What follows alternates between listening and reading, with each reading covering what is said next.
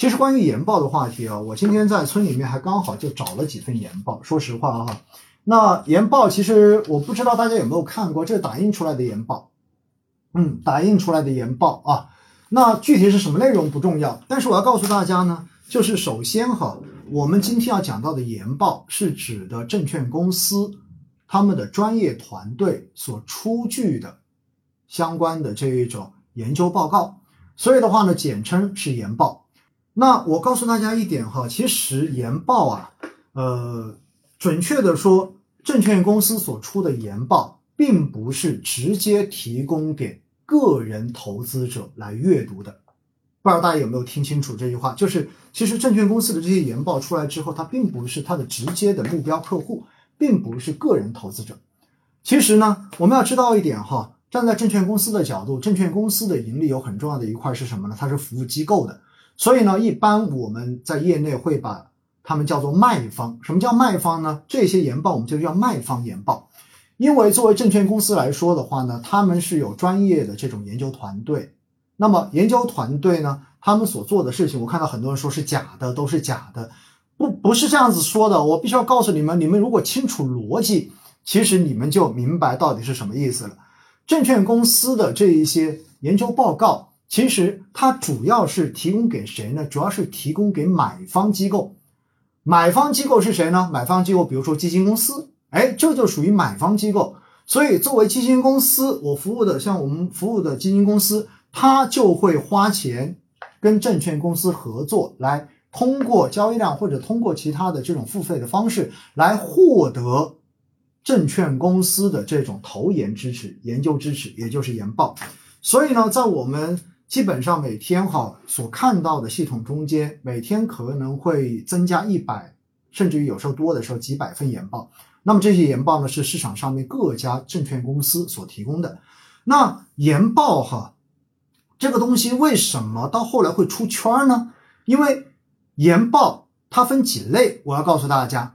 那么研报是分哪几类呢？首先的话，它有一类的话，我平时看的比较多的，比如说宏观经济研究报告，就是宏观经济。他们专门研究宏观的，这是一类。那么第二类的话呢，是研究策略的，就是根据宏观的这一种的话，它会出相关的策略。那么这个策略可能是配置策略，可能是大类资产的配置策略。那么第三块的话呢，可能是行业研究报告。那么行业研究报告呢，他们所做的研究就是对于具体的某一个行业来出具的报告。那么一般会把这个行业的一个发展，然后做一个整体的这样子的研究，然后把它写出来。那么还有第四种呢，就更细化，就是单独的上市公司的研报，也就是这个研报的内容仅仅只聚焦于某一家上市公司。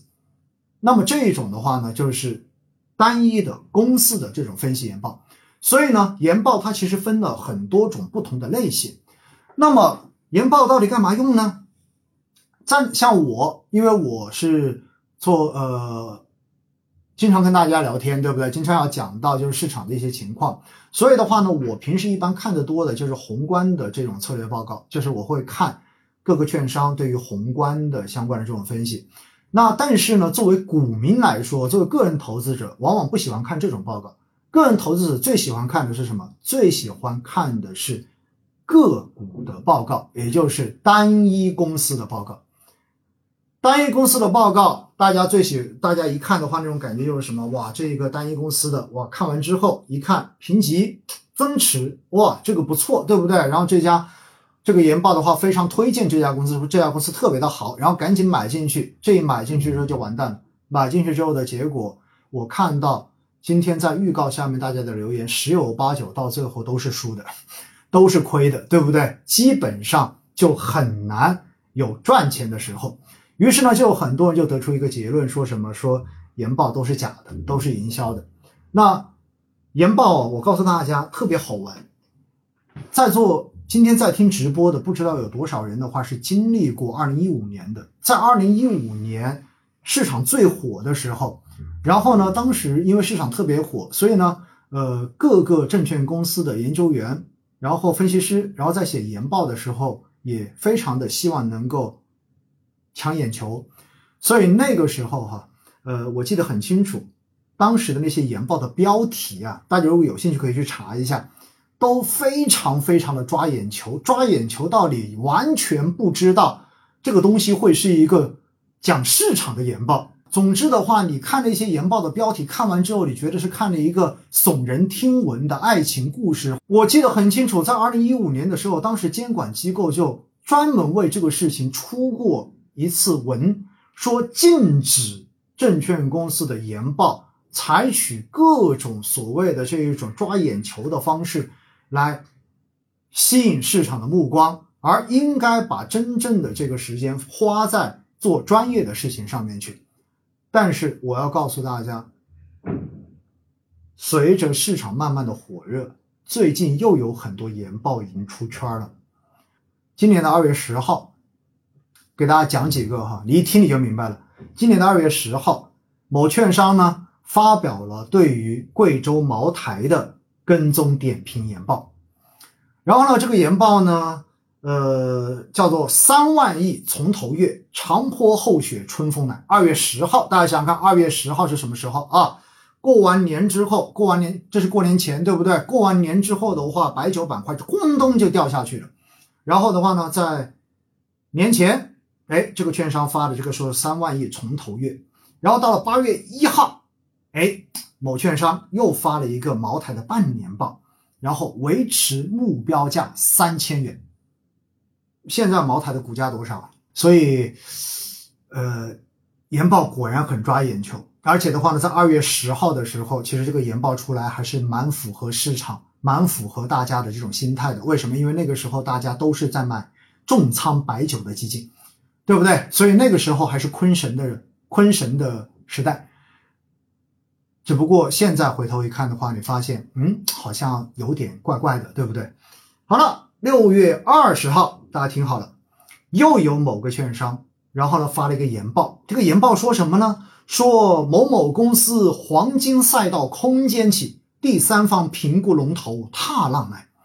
那么这个研报中间呢，他对这家公司哈认为 PE 太低了，内在价值被严重低估，所以呢给这个公司基于市场法估值呢估了一个一百多块钱的一个价格。那么这个时候呢，未来六个月潜在空间将会上涨，潜在上涨的空间达到了百分之一百一十。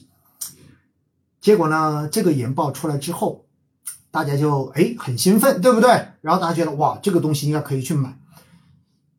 尴尬的事情出现了，尴尬的事情是什么呢？尴尬的事情是这家上市公司后来公开回应说。部分研究报告对本公司的业绩预测仅代表分析师的个人观点，敬请广大投资者理性投资，注意风险。好吧，这算是打脸吗？上市公司的话直接回应，公开回应说这个仅代表分析师的个人观点，我没有觉得他说的是对的，所以大家理性投资，不要听他的。哎呀。好吧，这是第二个，接着再说。八月四号，嗯，刚才我看到有人已经刷下来了。某证券公司发发了研报，哎，这一个锂电池的龙头企业，对吧？然后的话呢，说第二增长曲线的终局探讨，然后对这家公司的储能业务进行了分析，最后呢。这个年报得出来说，二零六零年的时候，宁德时代的储能业务整体营收，哇，将会达到一千五百亿到两呃一千五百亿到两千亿，所以它的一个中枢可以到一千七百一十四亿元。二零六零年，二零六零年，在座应该都很年轻，但是我自己掐指一算呢，我觉得二零六零年估计我是看不到了。所以呢，突然大家知道吗？我就想起了一首诗，这首诗就是那个“王师北定中原日，家祭无忘告乃翁”。所以我觉得到时候哈，大家如果有兴趣的话，如果跟我年纪差不多的哈，因为我是我是年纪比较大了嘛，对不对？然后大家。跟自己的小孩打声招呼，就是二零六零年的时候看一看这家公司是不是真的业务增长到这样子了，哎，突然之间就会觉得，哎，不知道该说什么了，突然之间变得很伤感，大家知道吗？真的很伤感。但是呢，在过去的这段时间，大家就发现，不管什么样的研报，到最后的结果就是有理走遍天下，无理寸步难行。